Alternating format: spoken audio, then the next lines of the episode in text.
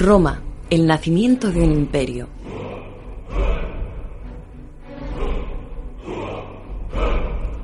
Alexia, año 52 a.C. Campamento romano. El clamor de las trompetas despertó al general. Un legionario entró en la tienda. Los galos estaban formando fuera del campamento. La batalla era inminente.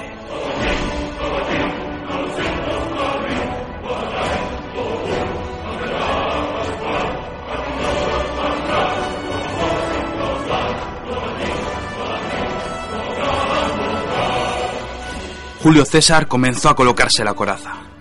Era el momento que todos habían estado esperando. César estaba sereno.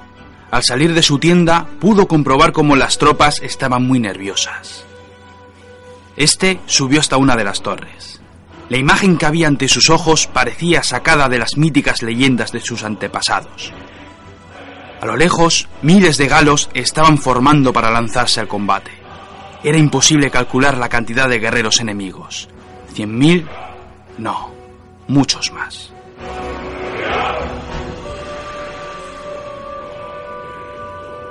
César comenzó a lanzar palabras de ánimo a los suyos. Menuda estampa aquella. A vista de pájaro, aquella escena era digna de los grandes relatos de los dioses. Dos enormes anillos asediaban la gran fortaleza de Alesia. Dos enormes fortificaciones con miles de legionarios defendiendo unas enormes empalizadas. En el centro de aquella épica escena, Vercingetorix y sus miles de galos aguantaban tras los muros de la ciudad. Todos sabían lo que tenían que hacer. César confiaba en sus hombres. Eran los cabrones más duros que había visto en su vida. Llevaban casi ocho años de guerra ininterrumpida frente a uno de los enemigos más bravos y más valientes que había visto. Los galos eran tremendos guerreros, eran enormes, luchaban sin armadura y se lanzaban al combate sin miedo. Era terrorífico verles avanzando con sus cánticos de guerra.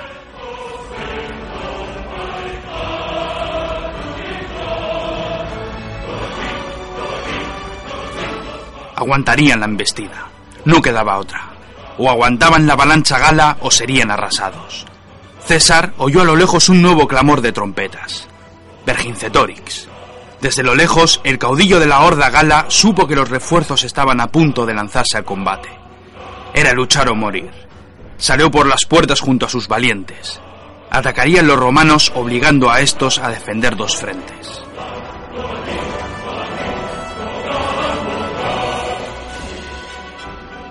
César no hizo otra cosa que animar a los suyos. El terreno estaba de su parte. Todo el perímetro era una auténtica defensa. Los muros, las torres, la artillería, las estacas. Que vengan aquellos galos, pensó. Que vengan. Los gladios de los legionarios estaban sedientos de sangre.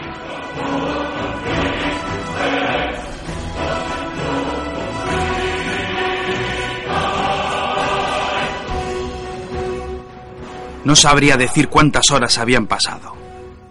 César, recostado en su sillón, ordenaba sus ideas. Hasta en su propia tienda era capaz de sentir el olor de la sangre. La victoria había sido rotunda. El enemigo había abierto varias brechas en las defensas, pero las legiones frenaron en seco las acometidas galas. Mataron tantos guerreros que ni siquiera se contaron. Más tarde, Vercingetorix se rindió a los pies de César. La guerra había terminado.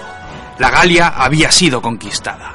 Nadie podía haber imaginado qué pasaría a partir de entonces, pero con la rendición del jefe galo comenzó el principio del fin para la Gran República de Roma.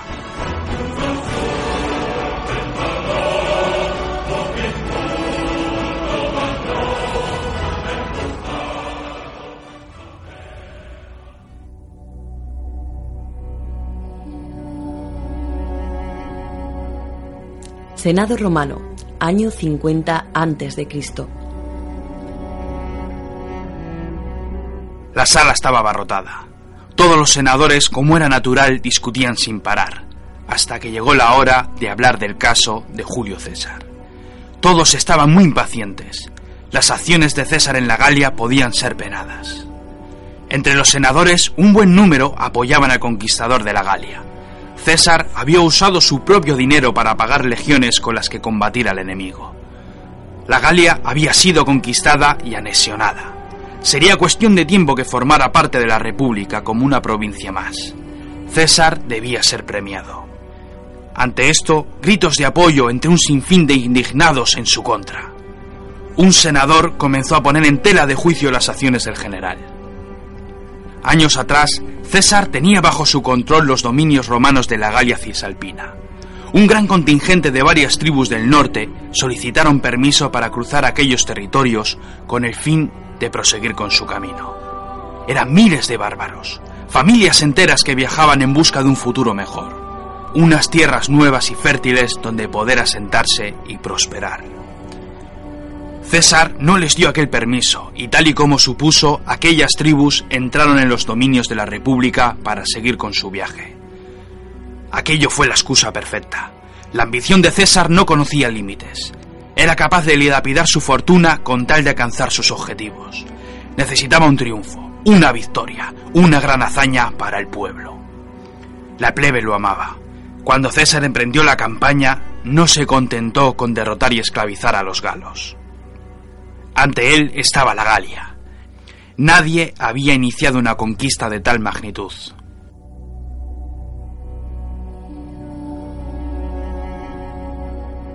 A lo largo de aquella guerra, César comenzó a mandar cartas donde relataba sus acciones frente a los bárbaros. El pueblo estaba eufórico ante las hazañas de las legiones y de su bravo general. César no era tonto. El control de Roma no estaba en el Senado. El poder de Roma estaba en la plebe, y él estaba decidido a dárselo todo. Aquella guerra era una guerra ilegal. El Senado nunca aprobó iniciar aquellas batallas. César, tomando su propia iniciativa, había comenzado una interminable guerra donde arriesgaba un buen número de legiones. César había vencido, pero si hubiera fracasado, el desastre hubiera tenido tal envergadura que toda la República se habría resentido durante mucho tiempo. César era ambicioso. César había tomado muchas decisiones sin aprobación del Senado y sin lugar a dudas era una gran amenaza para la mismísima República.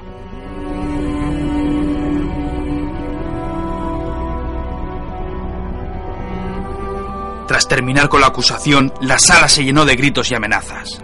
Muchos senadores casi llegaron a las manos. No era para menos.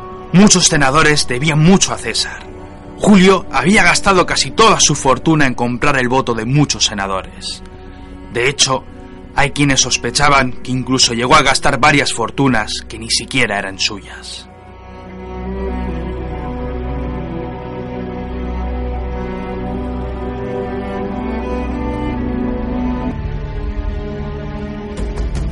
Campamento de Julio César, año 50 a.C. César se reunió con sus leales.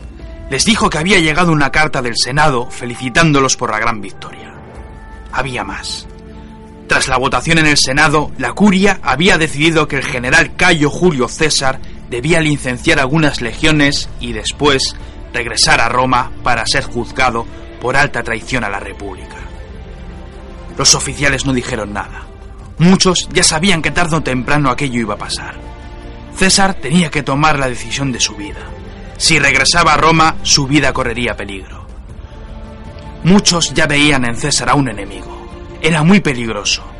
Tenía bajo su control a un buen número de legiones veteranas y leales. No en vano, César les había hecho ricos. Había repartido el botín de la victoria junto a sus hombres, y estos mantenían una lealtad hasta la muerte.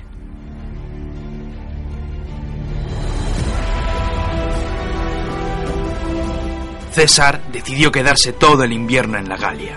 En cuanto llegara la primavera, marcharía hacia Roma junto a sus legiones. La guerra civil había empezado.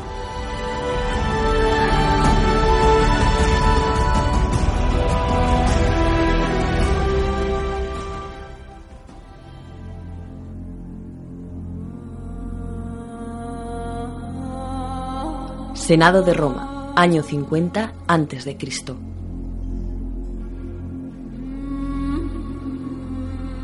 Ya no se debatía sobre la traición de César. Cuando las noticias llegaron, todos sabían que la historia volvía a repetirse. La guerra civil provocada por el general Sila aún se recordaba con amargura, y todo apuntaba a que aquellos trágicos días volverían a repetirse. El Senado puso sus ojos sobre el mejor hombre de Roma, Pompeyo el Grande. El gran Pompeyo era leal a la República y a todo lo que representaba. Era uno de los mejores generales de todos los tiempos. Sus victorias contra Mitrídates, Sertorio, Espartaco o los piratas se habían convertido en grandes leyendas que pasarían a la historia. Pompeyo accedió. Estuvo casado con la hija de Julio César, pero cuando ésta murió dando a luz, el lazo que unía a estos dos grandes de la historia se había roto. Pompeyo accedió a comandar las legiones de la República. Los legionarios sentían tanta devoción hacia el legendario general que con solo dar una patada miles de espadas se alzarían para combatir a su lado.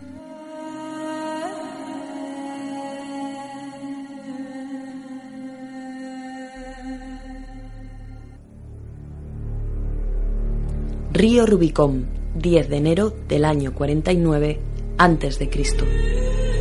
César paseaba con su caballo ante la decimotercera. Habló en alto para que todos le escucharan. Les dijo que en el momento en que cruzaran aquel río serían considerados traidores. Con o sin su ayuda, César iba a cruzar aquel río. Se convertiría en un traidor y marcharía sobre Roma. Lo hacía por una sola razón. César dijo que los senadores eran los traidores a la República. César junto a sus valientes legionarios habían dejado su sangre en los campos de batalla solo para la gloria de la República. Y es así como se lo pagaban, obligando a licenciar a las mejores legiones de la República, juzgar a aquel que conquistó vastos territorios para una república desagradecida. La decimotercera, como un solo hombre, gritó, César o nada.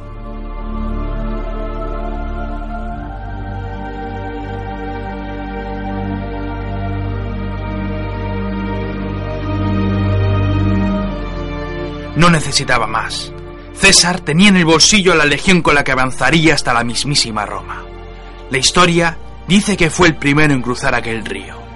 La frase que dijo pasó a la historia. Alea yacta est. La suerte está echada.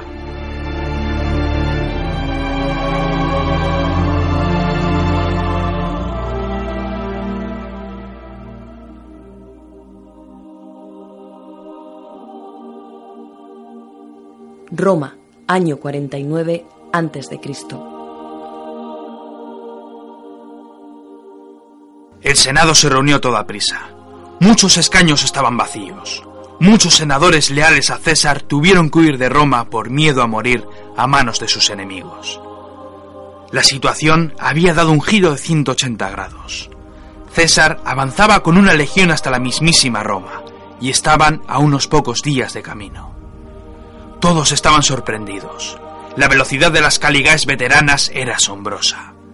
Muchos senadores instaron a que Pompeyo le presentara batalla antes de que éste llegara a Roma, pero Pompeyo desestimó aquella propuesta. César estaba unos días de camino. Pompeyo podía reunir un ejército mucho más numeroso que su enemigo, pero para ello necesitaba tiempo. En Roma apenas había efectivos. Todos enmudecieron. ¿Qué debían hacer entonces? Pompeyo les dijo que prepararan las maletas. Debían abandonar Roma para luchar otro día.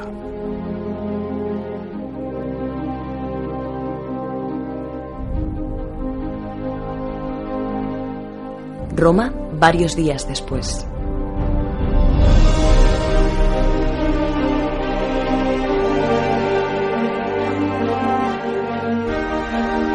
César entró en la ciudad como un libertador.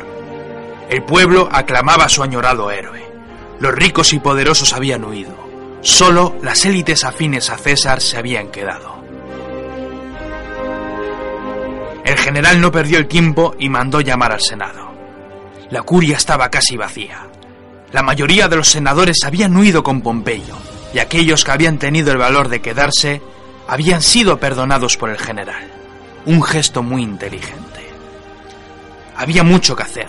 La República debía seguir funcionando como siempre. Mientras, en el sur de la bota italiana, Pompeyo seguía aumentando sus efectivos. Las legiones de todos los confines de la República se estaban agrupando. Todavía necesitaban más tiempo. Si seguían a ese ritmo, César no tendría nada que hacer. Sus legiones eran veteranas, pero la superioridad numérica de Pompeyo aplastaría las ambiciones del traidor. Pompeyo supo que César iba en su búsqueda.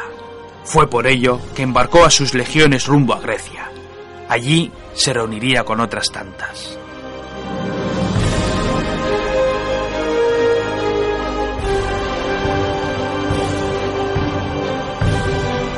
En esta ocasión, Pompeyo se le había adelantado.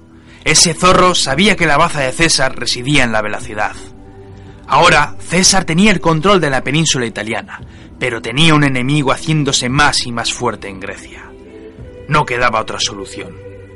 Dejó la dirección de Roma al mando de Marco Antonio y la decimotercera.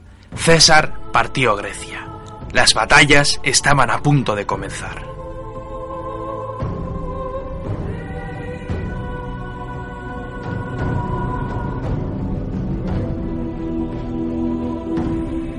Marco Antonio era la mano derecha de César. No era un hombre muy inteligente, pero era leal a su amigo. Sus estrategias en el campo de batalla no eran muy brillantes, pero le sobraba el valor para enfrentarse a cualquier enemigo. Al cabo de unos meses recibió una carta de César. En ella explicaba cómo Pompeyo era un auténtico zorro. Durante semanas evitó el combate con las legiones de César, hasta que éste se reagrupó con las legiones del Este. Tras una gran victoria pompeyana, ahora era César el que era perseguido por su enemigo.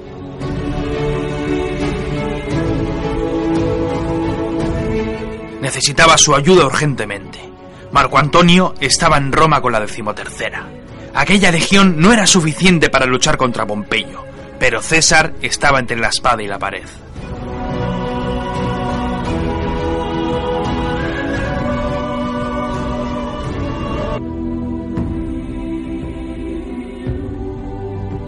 Farsalia, verano del 48 a.C. César estaba desesperado, pero como siempre se mantenía sereno en todo momento. La disentería estaba acabando con centenares de legionarios. Pompeyo podía oler la victoria. Las legiones traidoras estaban atrincheradas en sus campamentos. No tenían ninguna salida. Las legiones de Pompeyo las tenían atenazadas y no podían escapar.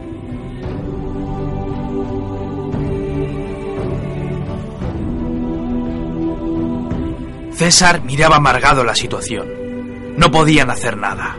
Si formaban para la batalla, Pompeyo solo tendría que retirarse para seguir observando cómo sus enemigos se morían de hambre y de enfermedades. César estaba acabado, pero la suerte estaba a punto de cambiar. Pompeyo era objetivo de burla por parte de los senadores afines a la República.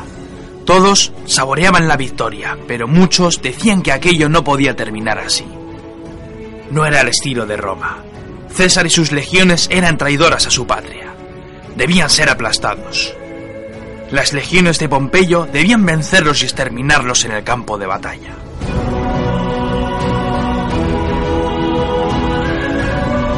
Pompeyo hizo oídos sordos. Sabía que la victoria estaba de su lado, pero no quería arriesgarse. Nunca se llegó a saber qué le hizo cambiar de opinión, pero las constantes burlas de los senadores fueron el germen para que éste mandara formar a sus legiones. Los traidores serían destruidos en la batalla de Farsalia.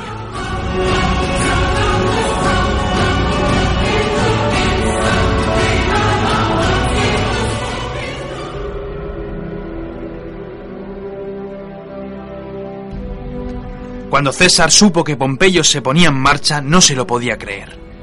Mandó formar a sus legiones. ¡Qué estampa aquella!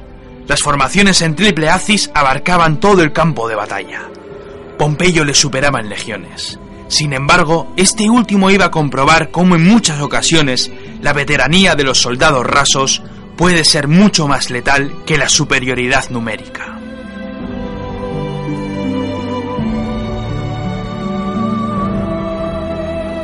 Imaginaos el campo de batalla. Los dos ejércitos avanzando lentamente en completo silencio. Las trompetas dejaron de sonar. Solo se oía el choque de los metales al avanzar. El polvo levantado comenzaba a ser una molestia para los generales. Se veía muy mal, pero tampoco importaba mucho. En la antigüedad, cuando una batalla comenzaba, poco o nada podían hacer los generales. Solo podían confiar en la habilidad de sus hombres y en sus centuriones. Cuando las dos masas de ejército estuvieron a pocos metros, las dos formaciones se detuvieron para lanzarse las pilas. El pilun era la jabalina del legionario. Cada uno portaba dos de esas armas arrojadizas. Su poder de penetración era impresionante. No solo era capaz de atravesar un hombre de lado a lado. Aquellos venablos eran capaces de perforar las cotas de malla de los legionarios y en muchas ocasiones atravesaban hasta los escudos más férreos.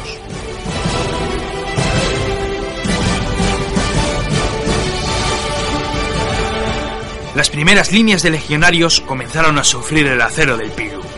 Muchos cayeron atravesados por aquellas armas, mientras que otros veían cómo sus escudos se llevaban un bonito recuerdo en forma de pilum atravesado.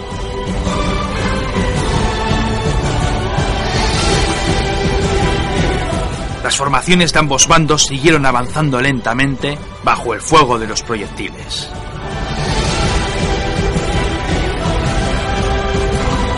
Nadie se lanzaba al combate corriendo. Sería absurdo. Las legiones avanzaban en silencio hasta unos pocos metros del enemigo. Era entonces cuando resonaban los gritos de los hombres por ambos bandos. Todos gritaban con el único fin de infundir temor al enemigo. Marte estaría orgulloso de los hijos de Roma.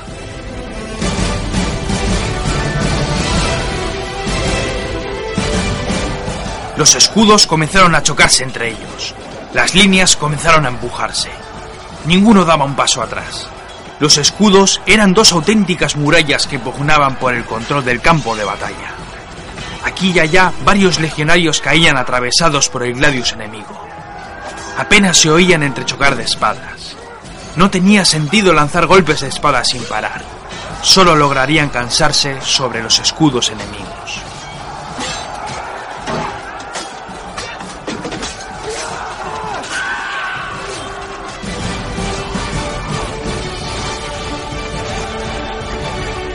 Todos los legionarios golpeaban con sus escudos una y otra vez hasta que encontraban un hueco en la defensa del enemigo. En aquel momento, el legionario lanzaba una estocada mortal que destrozaba el cuerpo de su adversario.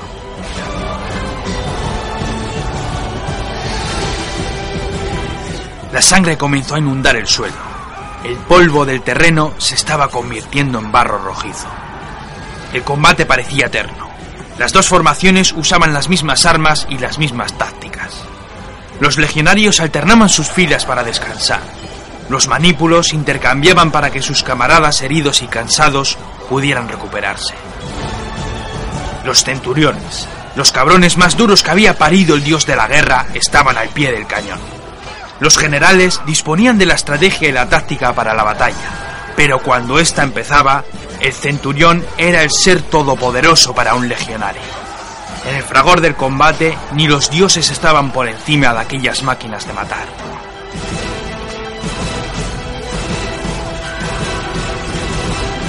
Con sus gritos y golpes mantenían a los hombres firmes. Ni un paso atrás.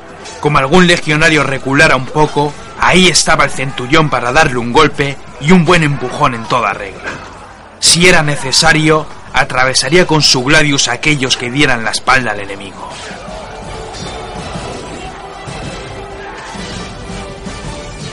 Pompeyo estaba impresionado. Las legiones de César aguantaban como demonios. Pese a su número, aquellos legionarios no daban muestra de cansancio. Aquello era impresionante. Decidió que algo había que hacer. Tenía la caballería fresca. Aún no había participado en el combate y era un buen momento para demostrar su valía. En número de varios miles, la caballería auxiliar de Pompeyo avanzó por un flanco del campo de batalla con el fin de rodear a las legiones de César. Este había hecho lo propio, lanzando a su caballería para frenar a la de Pompeyo. Sin embargo, la caballería de César era muy inferior en número. Apenas llegaban a la mitad de los efectivos. No tenían ninguna oportunidad. El polvo levantado por los caballos no dejaba ver nada. Por más que forzaba la vista, Pompeyo no era capaz de ver lo que sucedía. Al cabo de un rato, este no podía dar crédito a lo que veían sus ojos. La caballería, mermada en número, huía del campo de batalla. Cientos de hombres yacían muertos o derribados. César, en una jugada inteligente, decidió separar varias centurias para apoyar a la fuerza de la caballería. Esto hizo que su infantería fuera más débil, pero el factor sorpresa frente a la caballería de Pompeyo fue determinante. Cuando las dos caballerías chocaron, los jinetes de Pompeyo se encontraron con que la caballería enemiga estaba apoyada con centenares de infantes. Estos derribaron tantos jinetes que lo único que tenían que hacer era rematarlos una vez tocaban el suelo. La situación había dado un giro inesperado. La caballería auxiliar de César era ahora la que cruzaba el flanco del campo de batalla. Las legiones de Pompeyo miraban con miedo a aquella caballería. No había nadie que pudiera frenarla. Esta giró a la carga y embistió con toda su furia el flanco de Pompeyo.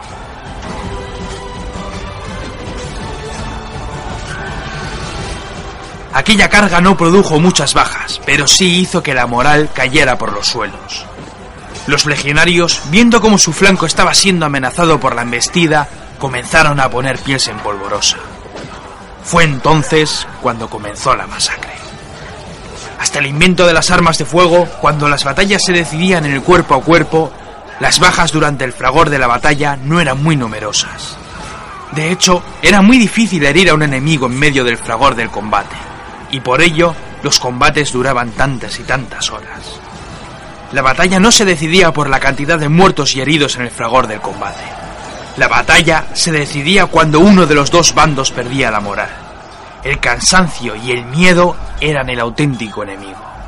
Cuando el pánico surgía por toda la línea, todo el mundo echaba a correr. Era entonces cuando comenzaba la masacre. Cuando las legiones de Pompeyo dieron media vuelta, pocos decidieron mantener su posición. Los soldados comenzaron a correr por sus vidas. Muchos lanzaban los escudos para escapar más rápido. Todos se empujaban mutuamente por salir de aquel infierno. Era el fin. Las legiones de César se lanzaron a la caza.